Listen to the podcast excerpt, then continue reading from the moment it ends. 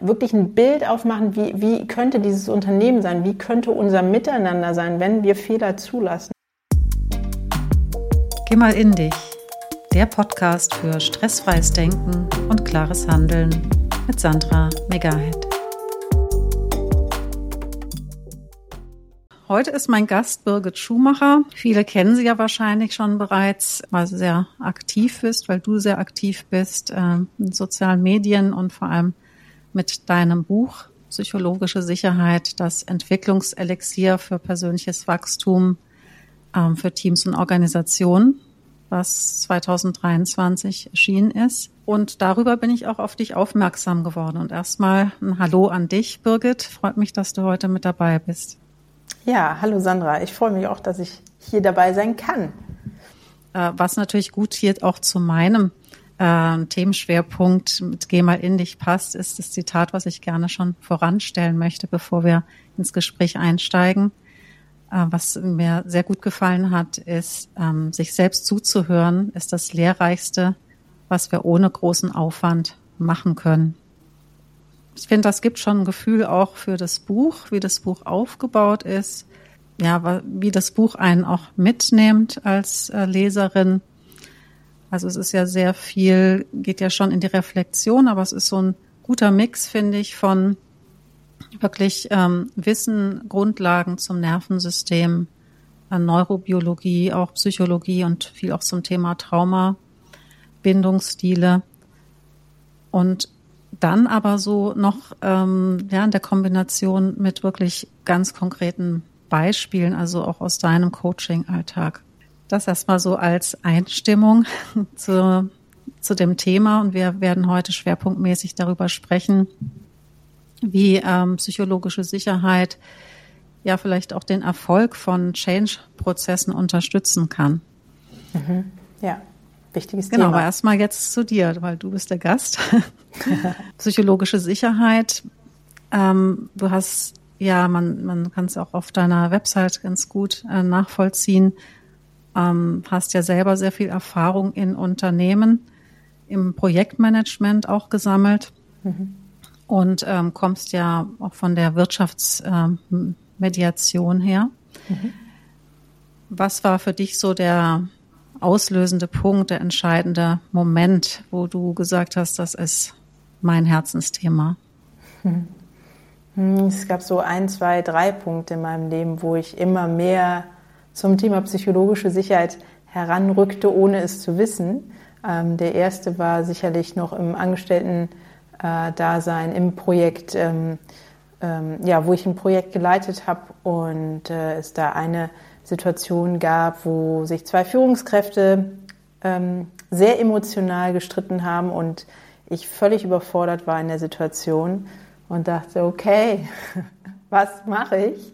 Und da war dann äh, die Entscheidung, ähm, eine Ausbildung zu machen ähm, zur Mediatorin und ähm, genau, da habe ich dann eben Blut geleckt und da habe ich halt, äh, das war so der erste Schritt Richtung Thema psychologische Sicherheit, weil ich da gelernt habe, wie wichtig es ist, einen Raum zu schaffen für Menschen, die eben im Konflikt sind, ähm, ja, einen Raum zu, zu schaffen, wo sie sich so sicher fühlen, als dass sie sich öffnen können. Und ähm, damals äh, hatte ich aber noch nicht das Wort psychologische Sicherheit da irgendwie drüber stehen, sondern das war, war ersichtlich, das habe ich gespürt, wie wichtig das ist.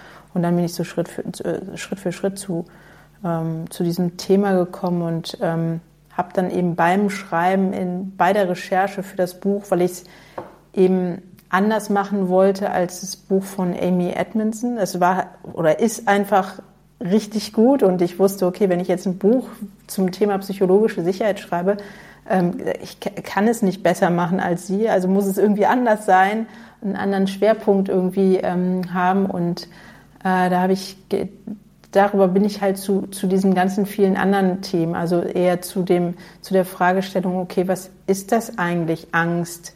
Was ist das für ein Gefühl von, wenn wir sagen, wir müssen uns sicher fühlen? Was, was, was passiert da eigentlich bei uns im Körper? Und ähm, genau, ich hatte kurz vorher halt auch eine Ausbildung abgeschlossen, ähm, wo es, also eine traumatherapeutische Ausbildung abgeschlossen, wo es ganz viel um die Neurobiologie und unser, unser Nervensystem äh, ging, also was Bindungstrauma, insbesondere und Entwicklungstrauma mit uns macht. Und da habe ich gedacht, ja, es muss zusammen, es muss zusammengefügt werden. So. Und so kam es zu dem Buch und ja, zu meinem Herzensthema.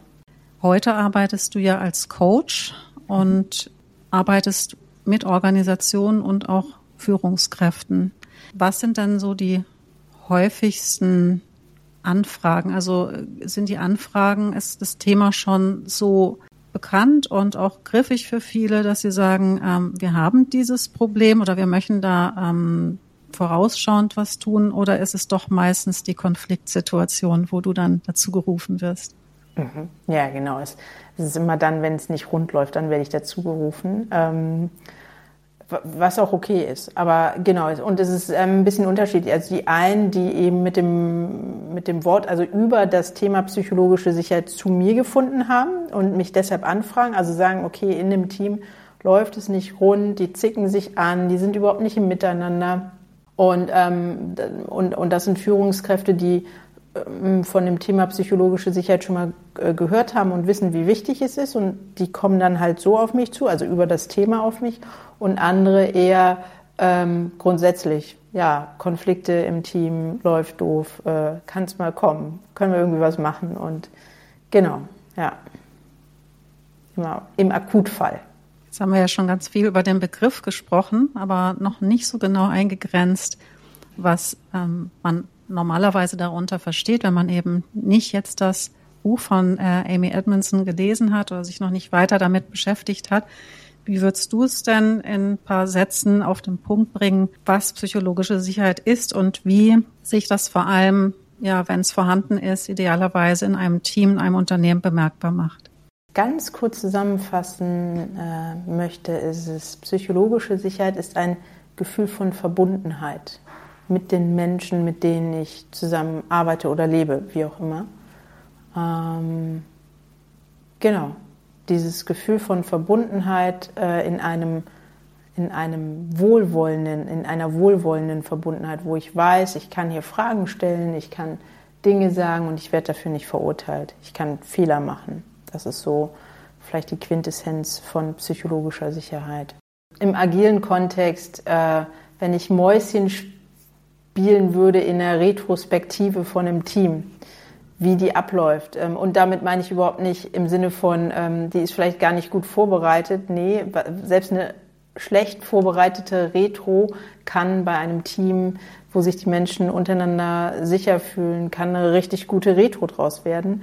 Das heißt, was ähm, zu gucken, wie die Menschen miteinander interagieren. Ähm, gibt es immer nur dieselben, die reden und andere sind die ganze Zeit still? Wie gehen äh, Menschen mit Widerspruch im Team um? Was, wie, wie wird damit umgegangen, wenn ein Kollege mh, mm, sagt, dass er eine andere Meinung, eine andere Sichtweise darauf hat? Wird er angehört? Wird weitergefragt? Sind alle daran interessiert zu verstehen, was der Kollege meint oder wird es abgecancelt? Ähm, ja, und grundsätzlich auch in Konflikten, wenn man merkt, hm, mich stört irgendwas, wie wird damit umgegangen? Wie wird in Konfliktfällen äh, miteinander gesprochen? Wird überhaupt miteinander gesprochen? Oder ist es vielleicht sogar eine, so diese Harmoniefalle? So alle haben sich irgendwie vordergründig lieb und hintenrum wird dann eigentlich nur darüber gesprochen, was nicht gut ist. Ja, ich habe in deinem Buch auch noch mal was ganz Spannendes gefunden ähm, zu dem diese drei Säulen eines psychologisch sicheren Begleiters mhm. und gleichzeitig natürlich auch was dann noch zusätzlich seine was daraus resultiert. Das heißt einfach an und so ist ja auch dein Buch aufgebaut, sich das Wissen dazu anzueignen. Mhm. Ähm, das Thema, das zweite ist selber sich ja in sich, sich damit auseinanderzusetzen, mit seiner eigenen Selbstsicherheit. Das dritte ist dann Verbundenheit, das, was du ja jetzt auch erwähnt hast als Hauptkriterium jetzt gerade in Teams beispielsweise oder in Organisationen. Die ersten zwei Punkte, da kann man ja im Prinzip schon gleich den Anfang machen. Wenn ich jetzt nach diesem Gespräch zum Beispiel hier rein gehört habe und sagt, man, das interessiert mich. Also das heißt, hat ja schon viel auch mit der inneren Haltung zu tun. Total, ja. Ja, ich, ich bin der Meinung, dass Führungskräfte gar nicht, gar nicht wissen, was für einen positiven Einfluss sie auf die psychologische Sicherheit in ihrem Team haben können. Ja, und jetzt lass uns nochmal übergehen zu dem Thema Veränderungsprozesse. Oft ist es ja so, dass bei Change-Prozessen man immer wieder hört, dass es ja Widerstände in den Teams gibt.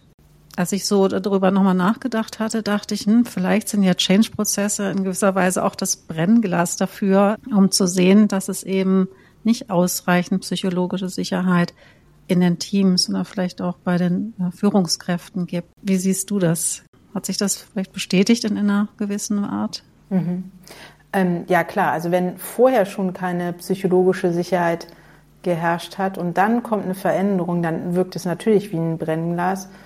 Aber alleine schon die Veränderung ähm, kann Unsicherheiten natürlich reinbringen bei großen Transformationsprojekten und natürlich auch gerade dann, wenn es um Stellenabbau geht, also in äh, Unternehmen, ähm, die ich begleite, ist das häufig, steht da im Hintergrund. Ja? Also da werden Prozesse verändert, da werden IT-Systeme verändert und natürlich ist da der Gedanke, schwingt damit bei, dass da Stellen gekürzt werden müssen. Und das bringt natürlich Verunsicherung bei allen Mitarbeitenden. Ähm, mit, mit rein. Es kann selbst dann oder es bringt auch dann ähm, Unsicherheit mit rein, wenn noch nicht mal Stellen abgebaut werden, aber wenn durch Veränderungen ähm, in Prozessketten beispielsweise Menschen später etwas anderes machen müssen, als sie vorher gemacht haben.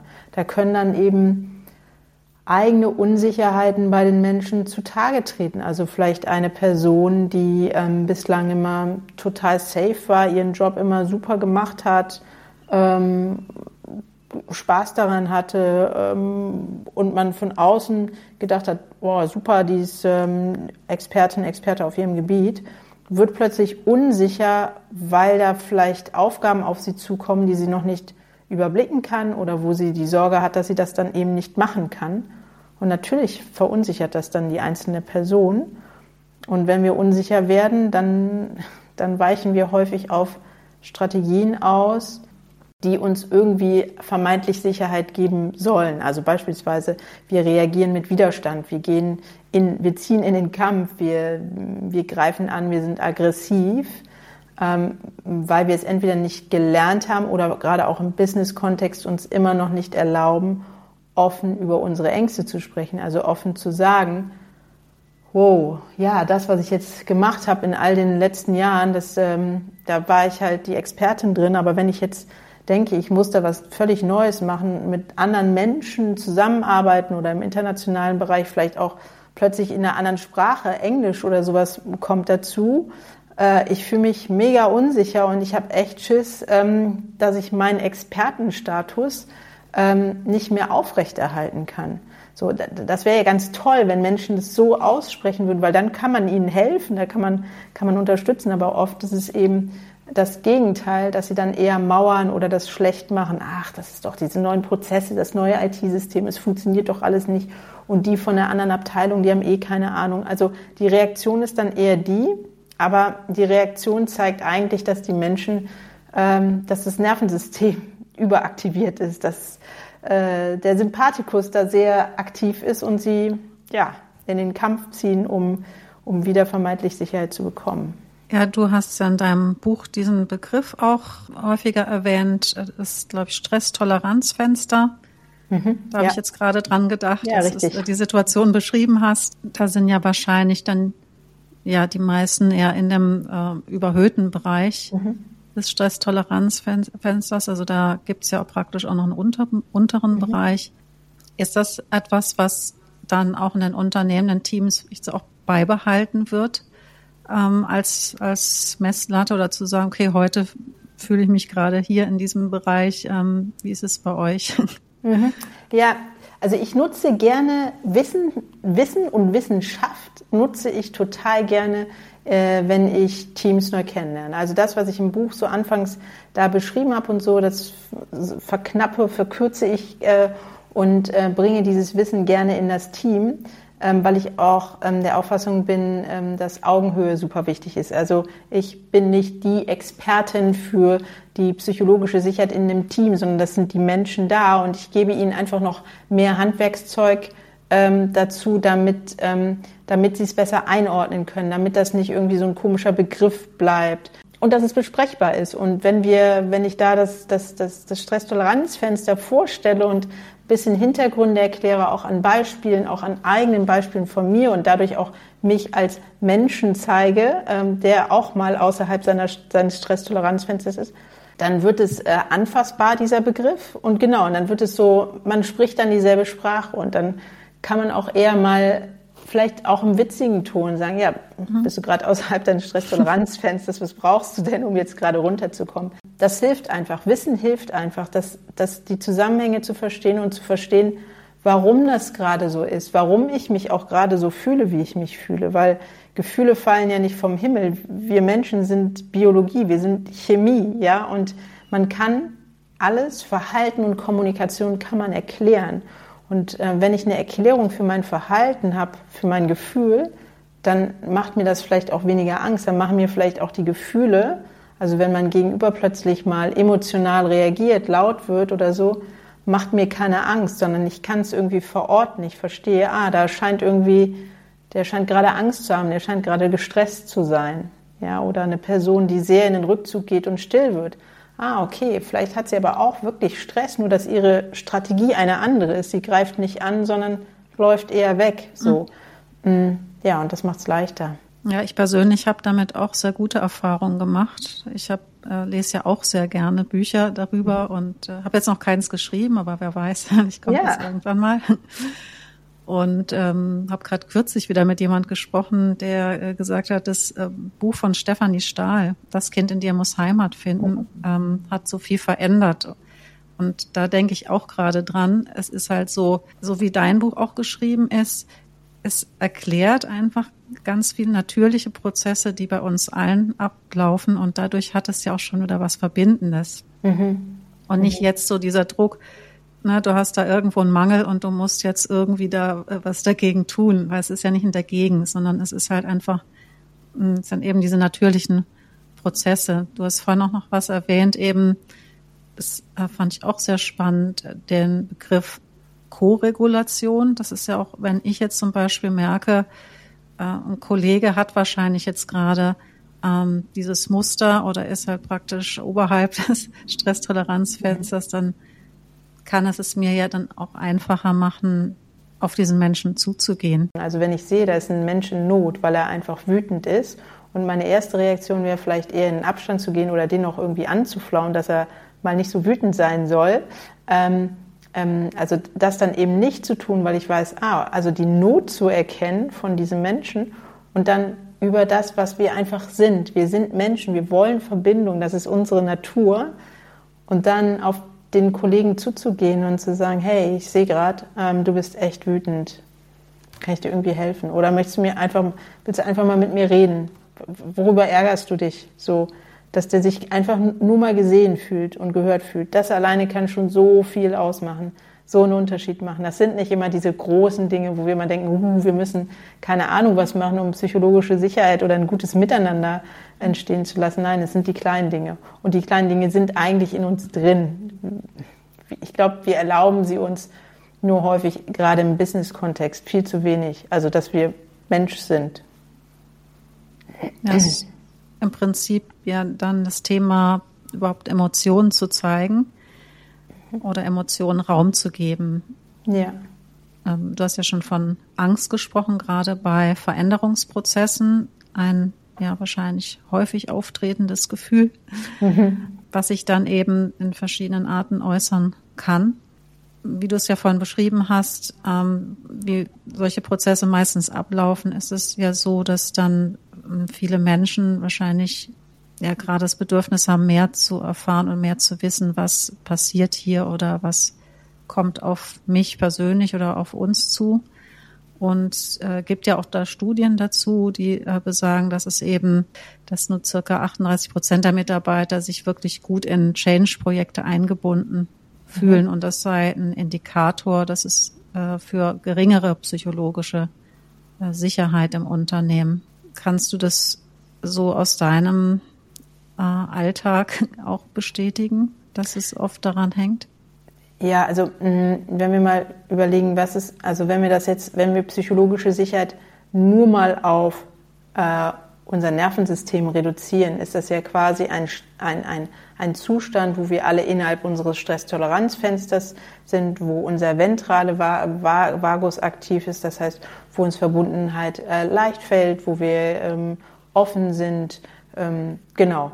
So, und wenn ich in Unternehmen reinschaue oder wenn ich mir die Coaches anschaue, die zu mir kommen, das sind halt viele Führungskräfte, ähm, dann sehe ich da sehr gestresste Menschen. Einfach nur gestresste Menschen, die sehr, sehr viele Aufgaben auf ihrem Tisch haben, von denen unglaublich viel gefordert wird und gerade auch im mittleren Management, wo der Druck von oben ist, also die es irgendwie niemandem recht machen können, äh, entweder nicht, dem, nicht ihren eigenen Führungskräften und auch nicht, äh, nicht ihren Mitarbeitenden. Und das alleine, dieser Stress einfach durch zu viele Aufgaben oder durch Überforderung von dem, was an Aufgaben an sie herangetragen ist, sind die schon gar nicht mehr in ihrem Stresstoleranzfenster.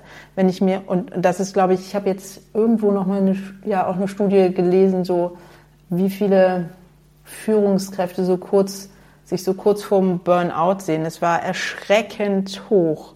Und ähm, wenn ich mir vorstelle, da kommt jetzt noch ein Change rein, eine, ja, also wo, wo dann noch mehr Unsicherheit in das System gebracht wird, wo die Mitarbeiter eigentlich noch mehr Sicherheit von ihrer Führungskraft haben wollen, aber diese Führungskraft selber eigentlich überhaupt gar keine Sicherheit hat äh, und vielleicht noch mehr aufkommt, kann man sich das vorstellen, was das, was das halt bedeutet. Also psychologische Sicherheit hat ja auch, ähm, also hat viel mit dem Miteinander zu tun, aber natürlich, und das kennt, glaube ich, auch jeder von sich, wenn ich viel zu tun habe, wenn meine To-Do-Liste mega voll ist, dann, äh, und ich nehme mir den privaten Kontext, ich komme abends nach Hause, meine Family mit zwei kleinen Kids, meine Frau und, und, und da ist irgendwie die zwei Kleinen, die streiten sich.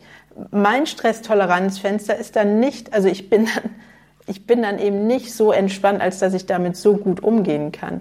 Und das hat wiederum negative Auswirkungen auf das Miteinander bei uns zu Hause. Und so läuft es im Team genauso. Wenn da eine Führungskraft ist, die maximal gestresst ist, die, die hat halt eine kurze Zündschnur. Wenn dann irgendwie ein Mitarbeiter anklopft und sagt, ähm, hier, ich habe ein Problem oder keine Ahnung was, ja, wird es für die Führungskraft auch dünn. Ja, das ist wahrscheinlich erstmal auch eine harte Erkenntnis für manche Einzelpersonen, die jetzt bei dir im Coaching sind und da Unterstützung suchen, mhm. Äh, wird eventuell ja auch zu gewissen Entscheidungen dann führen ähm, bei den Menschen, wo sie dann selbst auch Verantwortung übernehmen, in mhm. welcher Form auch ja. immer. Es muss gar nicht immer die Entscheidung sein, irgendwie den Arbeitgeber mhm. zu wechseln. Es ist mehr die Entscheidung für sich, also mhm. sich wichtiger zu nehmen. Ähm, ja. Genau, und, und daraus zu handeln mit, mit, mit einer Überzeugung, mit einer, inneren, mit einer inneren Sicherheit. Genau. Wie würdest du jetzt, du hast ja gesagt, meistens kommst du, kommst du eher rein, wenn es schon etwas akuter ist. Mhm. Aber was würdest du dir wünschen, ähm, an welchen Stellen schon eingebunden zu werden, wenn es um Change-Prozesse gehen soll? Mm, ganz am Anfang wäre es natürlich super. Ne? Also bei Veränderungsprozessen schon da, wo man weiß, dass eine Veränderung ansteht, weil da kann man dann eben schon die richtigen Wege, also wie man überhaupt kommuniziert, wie man an die Teams herantritt, was man mit den Teams bespricht. Ähm, also da sind ganz viele verschiedene Faktoren. Also je früher, desto, desto besser. Ja, aber man kann es auch, es ist eigentlich, manchmal vergleiche ich dieses Ding mit psych psychologischer Sicherheit in Teams, mit psychologischer Sicherheit in einer langjährigen äh, Paarbeziehung. Ähm, auch da ist es ja gut, wenn man vielleicht nicht dann erst zur Paarberatung geht, wenn alles schon am Ende ist, sondern halt viel weiter vorne, wenn man merkt, boah, in unseren Konflikten kommen wir irgendwie nicht, nicht weiter. Wir, wir, wir, wir drehen uns im Kreis, wir streiten immer über dieselben Themen und kommen irgendwie nicht weiter und, und es eskaliert immer mehr. Äh, wenn man das, wenn man früh merkt, dass, dass das Konfliktverhalten nicht produktiv ist, also weil Konflikte sind ja grundsätzlich bringen sie ja Dinge zum, zu, zutage, über die man sprechen muss. Irgendwas stimmt nicht, irgendwelche Bedürfnisse sind nicht da. Das ist zwischen zwei Menschen genauso wie in einem Team. Und wenn man dann aber merkt, man schafft es alleine einfach nicht, ähm, das da rauszuholen aus dem Konflikt, also das Produktive rauszuholen, sondern es wird eher eine Negativspirale, spätestens dann sollte man ähm, sich Unterstützung holen, aus meiner Sicht. Ja, da hast du schon im Prinzip fast die Frage beantwortet, die ich noch stellen wollte, woran zum Beispiel ich als Führungskraft es merke, ob ich persönlich, da hast du ja schon ein paar Punkte gesagt, aber auch mein Team über ausreichende psychologische Sicherheit verfüge. Das heißt, Kommunikation ist schon so ein Indikator, woran man mhm. viel feststellen kann. Genau, Kommunikation ist ein Indikator, Konfliktverhalten ist ein äh, Indikator, aber nur, ähm, da kommt morgen ein Beitrag von mir zu raus, wo ich mal provokant äh, in den Titel geschrieben habe, Kommunikationstraining bringt nichts. Weil nur, nur, nur über Kommunikation zu sprechen reicht nicht, weil in dem Moment, wo wir sie anwenden müssten, unser Wissen über, wie man richtig kommuniziert mit Ich-Botschaften, bla bla bla, gelingt es uns nicht, weil wir so außer uns sind, weil wir so sauer sind. So, das heißt, da braucht es was anderes. Und ähm, genau, Kommunikation ist ein ganz wichtiger Baustein, aber da gehören noch andere Bausteine dazu, wenn wir mm, an einem guten Miteinander äh, arbeiten wollen. Also was ich jetzt bei dir raushöre, ist ja dieser Baustein im Prinzip, das Nervensystem zu regulieren, letztendlich mhm. für jeden selbst. Und mit diesem Wissen, was es dann in Teams oder Unternehmen gibt, ja, das natürlich auch weiterzutragen und das auch so nicht als Basis zu nehmen, aber auch als wichtigen Baustein auf jeden Fall. Also ich habe viele, natürlich viele inhaltliche Überschneidungen natürlich entdeckt, auch zu dem, was ich mache, was mir, ähm, wo ich auch viel Resonanz hatte und was mir immer ein persönliches wichtiges Anliegen ist, ähm, ist nochmal so dieses äh, Stichwort Erfahrungen. Mhm. Wie wir unsere Erfahrungen ähm, auch gezielter nutzen können. Klar im Unternehmenskontext, aber für jeden selbst. Und du hast da so ein Zitat Du fühlst, wie es war. Deine Erfahrung von gestern bestimmt dein Sicherheitsgefühl von heute. Mhm. Und daher glaube ich, ähm, wenn man so ein Mindset wirklich äh, entwickeln könnte, oder noch manche leben es hoffentlich ja schon in den Unternehmen. Beispiel dafür sind, ist ja das Thema Fehlerkultur. Da hast du ja auch einiges dazu geschrieben. Da geht es ja letztendlich um Erfahrungen. Also dass wir jetzt nicht ähm, diese Fassade nur nach außen darstellen möchten, sondern dass wir miteinander lernen möchten. Mhm. Jetzt würde mich mir interessieren, ähm, ist das wirklich deiner Meinung nach realistisch, dass wir mehr in diese Lernkultur kommen, statt ähm, Fehlersuchkultur, sage ich mal? Wenn das Management, wenn das Unternehmen, wenn die Leute, die ähm, in diesem Change so maßgeblich mitwirken, da, also es braucht Menschen, die, nach, die da vorne stehen und ähm, davon absolut überzeugt sind und es selber auch leben und spürbar machen, dass sie an den Fehlern wachsen wollen und dass sie Fehler von Mitarbeitern auch nicht bestrafen, sondern dass es ähm, und die, die müssen ein, ein Bild erzeugen in den Köpfen von den Menschen, eine Vision von sich selber am besten, eine Vision, wie möchte ich sein als Mensch, der Fehler umarmt und sagt, hey, äh, cool, ich habe hier gerade wieder was gelernt und ich gehe einen Schritt weiter. Ja, also dieses mh, mm, wirklich ein Bild aufmachen, wie, wie könnte dieses Unternehmen sein, wie könnte unser Miteinander sein, wenn wir Fehler zulassen. Und das aber in einer Art und Weise, dass die Menschen das fühlen. Also nicht PowerPoint-Folie, sondern das sollten Menschen sein, die da vorne stehen und wirklich dafür leben, dafür brennen, dass man denen das abnimmt. Und dann kommt da vielleicht der Funke an. So. Aber es muss wirklich fühlbar und spürbar sein, weil sonst nimmt einem das niemand ab. Und in einer Kultur, wo vielleicht die letzten 10, 20, 30 Jahre doch sehr stark darauf geachtet wurde, dass keine Fehler gemacht wurden, dann veräppt das wieder ganz schnell. Also es muss wirklich gewollt und gefühlt werden und nicht nur irgendwie ein Lippenbekenntnis sein. Dann, glaube ich, kann das schon gehen. Aber es braucht Energie, also wirklich Energie im Sinne von, die muss fühlbar sein. Die Menschen müssen fühlen, dass es den Leuten wirklich ernst ist. Das bekomme ich schon mit, dass da viel versucht wird in diese Richtung in Unternehmen. Stichwort Fehlerkultur, jetzt gerade in den Ausbildungsabteilungen weiß ich das und das, denke ich, ist ein großes Geschenk, ähm, wenn, das, äh, wenn man das zum Berufseinstieg schon mitbekommen kann. Jetzt nochmal an dich. Du hast schon gesagt, eben, das wären so eben, ja, optimale oder die Voraussetzungen, die es bräuchte, um, um langfristig dorthin zu kommen. Du bist ja wahrscheinlich auch immer in Kontakt mit äh, deinen Kunden, deinen Auftraggebern, mit den Firmen.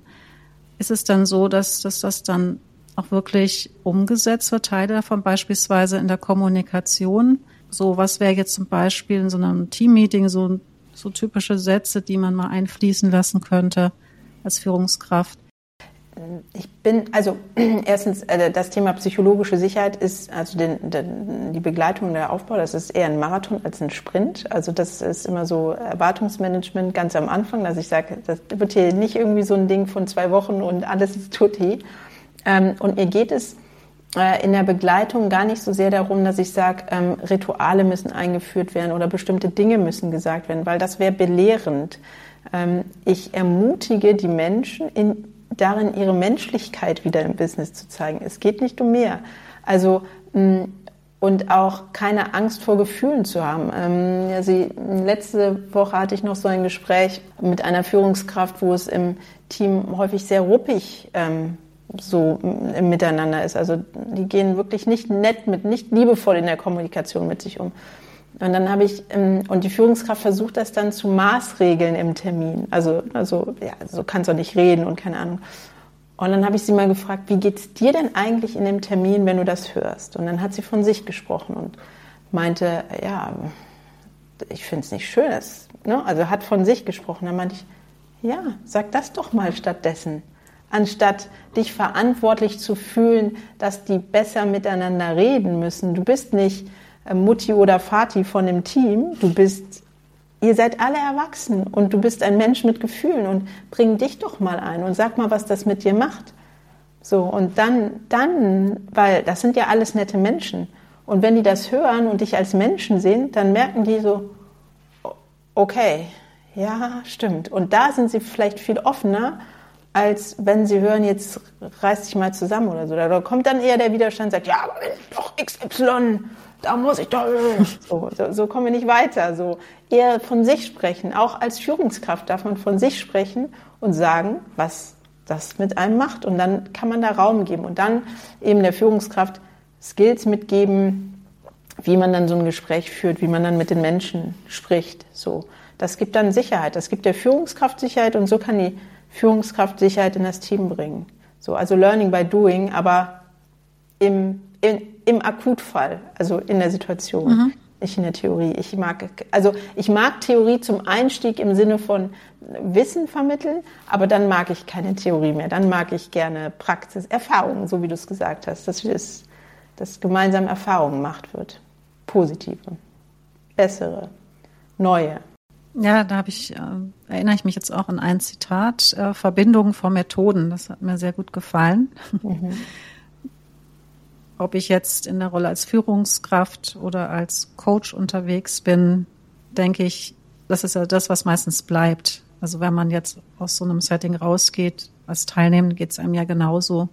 Ja. Ähm, natürlich werde ich sagen, okay, da war vielleicht so eine super Methode, aber ich erinnere mich ja eher das, an das Gefühl. Also was genau. hat mich mit den Menschen verbunden? Und das sind ja meistens entweder ähm, wirklich, also es sind auf jeden Fall nicht die Erfolgsstories, sondern eher, ähm, wo war es vielleicht für jemanden mal schwierig, ähm, ja, in seinem Leben, also wo es einfach persönlich wird und irgendwie mhm. ja so ein bisschen dieser dieser Lack vielleicht dann noch mal ein bisschen abfallen ja. kann. Ja, ich denke, dass da schon auf jeden Fall nochmal das gut auf den Punkt gebracht, dass es, ähm, dass man sich, glaube ich, da nicht zu sehr unter Druck setzen darf, wieder mit richtig und falsch, sondern mehr lernt, auf seine Intuition zu hören. Um, und äh, dass es einfach um dieses ja, Thema Menschlichkeit im, im beruflichen Kontext geht letztendlich. Und jetzt nochmal, um den Bogen zu schlagen zu den Change-Prozessen. Mhm. Also was können jetzt, was wäre deine Vision, ähm, wie Unternehmen, gehen wir mal voraus, vielleicht fünf oder zehn Jahre idealerweise psychologische Sicherheit als Entwicklungselixier nutzen, so wie es in deinem Titel auch vorkommt. Mhm. Wie Sie das als Entwicklungselixier nutzen. Also in meiner Vision in zehn Jahren, ich hoffe früher schon, sind, sind in Unternehmen und auch gerade in großen Konzernen viel mehr Menschen unterwegs, die sich auch menschlich zeigen. Das heißt, in Transformationsprozessen, dass ähm, die Leute, die vorne immer auf den großen Bühnen stehen und die PowerPoint-Präsentationen zeigen, wo drauf steht, was sich verändern wird und dann versuchen, Gemüter zu beruhigen im Sinne von, wird ja alles gar nicht so schlimm und wir haben schon an alles gedacht und da, da, da, da, da, dass die da vorne stehen und vielleicht auch mal sagen, und mir geht der Arsch auf Grundeis. Und wenn ich daran denke, dass Sie alle Familien haben oder viele von Ihnen Familien haben und wenn ich Ihnen erzähle, dass wir hier Stellen abbauen, was das für Sie gerade bedeutet, was Sie gerade für ein Gefühl haben, dann tut mir das unendlich leid und mir stehen die Tränen in den Augen. Und mein, ich kann es fast kaum mit meinem Gewissen vereinbaren, aber es ist mein Job und wir müssen das machen, um unser Unternehmen. Aber sich menschlich zu zeigen mit den eigenen Gefühlen und nicht darüber einfach hinwegzugehen, das würde ich mir wünschen, dass das zukünftig die Norm ist, dass wir uns alle verletzlich zeigen, egal auf welcher Ebene wir im Unternehmen arbeiten. Das wäre toll.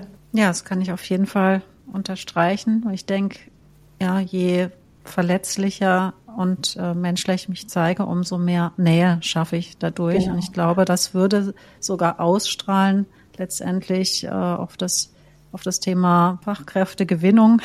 Ja so wie du bin ich mal zuversichtlich, dass wir dahin kommen. Ich glaube, es ähm, wird noch viele Learnings geben, aber die sind ja wichtig auch für den Veränderungsprozess. Und dank dir ganz herzlich, Birgit, dass du ja, das nochmal so toll veranschaulicht hast, was ich da alles an Potenzialen auftun kann und warum es für jeden Einzelnen, egal in welcher Rolle, also ob als Führungskraft oder auch nicht, oder als Mutter oder äh, ja auch nur als Freund, ist einfach wirklich man sehr, sehr viel mitnehmen kann, gerade wenn es um die, das Verhältnis zu sich selbst geht, denke ich. Ja, ja. ja danke, Sandra, dass ich hier bei dir dazu sprechen durfte.